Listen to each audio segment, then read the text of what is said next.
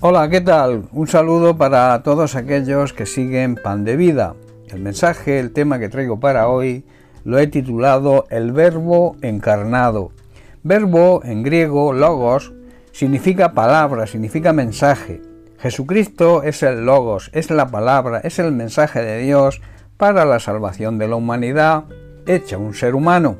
Jesucristo es la revelación misma del plan divino para nuestra salvación en Hebreos capítulo 1 versículos 1 y 2 el autor de Hebreos declara, Dios habiendo hablado muchas veces y de muchas maneras en otro tiempo a los padres por los profetas, en estos postreros días nos ha hablado por el Hijo, a quien constituyó heredero de todo y por quien asimismo hizo el universo.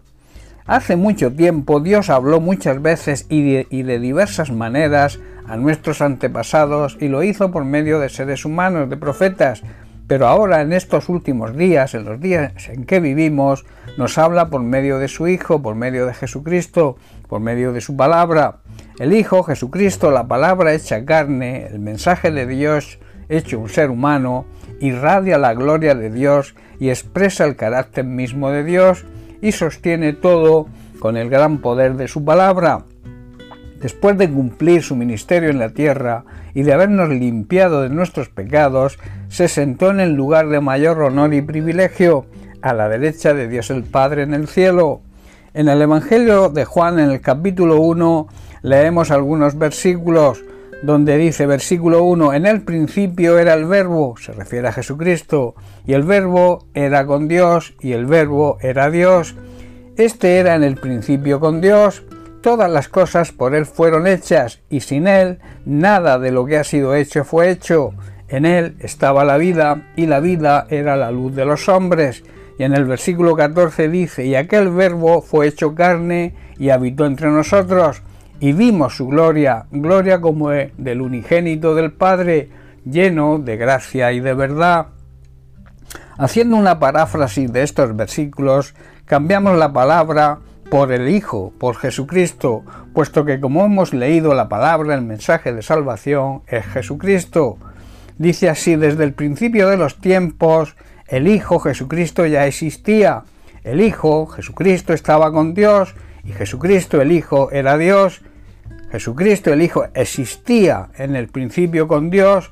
Dios creó todas las cosas por medio de Él y nada fue creado sin Él. Jesucristo el Hijo le dio vida a todo lo creado y su vida trajo luz a todos. Entonces el Hijo en la persona de Jesucristo se hizo hombre y vino a vivir entre nosotros. Estaba lleno de fidelidad y amor inagotable y hemos visto, asegura Juan como testigo presencial de la vida de Jesucristo, su gloria, la gloria del único Hijo del Padre, la gloria de Jesucristo. Es normal que pensemos que ante nuestra pequeñez, ante la grandeza de Dios, pareciera ser algo inalcanzable.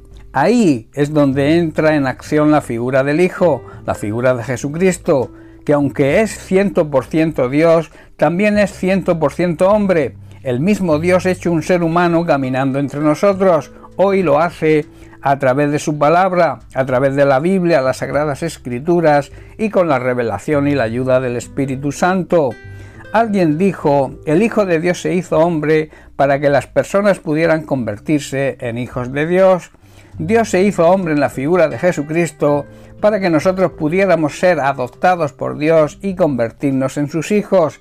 De ahí el énfasis de Jesús en su conversación con Nicodemo.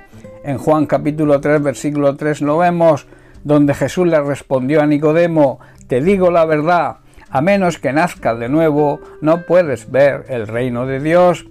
Es una necesidad ser una nueva creación, que haya una transformación real en nosotros, la cual solo se consigue mediante nuestro arrepentimiento y reconocimiento a Jesucristo, la palabra, el verbo, el mensaje de Dios hecho un ser humano, como Señor y Salvador personal.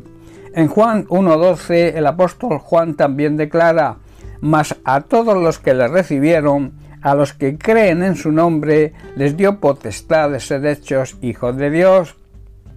Esto quiere decir que a todos aquellos que crean en Él, en Jesucristo, y lo reciban como Señor, como dueño de su vida y Salvador personal, Dios les concede el derecho legal de llegar a ser hijos de Dios. Si tu situación en que vives, alejado de Dios, debes buscar la manera de encontrarle. Existe un camino para conseguirlo. Ese camino se llama Jesucristo. Él mismo lo dijo, yo soy el camino, soy la verdad y soy la vida, y nadie viene al Padre si no es a través de mí. Este es el mensaje de salvación de Dios para todo ser humano. Bien, pues hasta aquí el mensaje de hoy. Que Dios te bendiga. Un abrazo.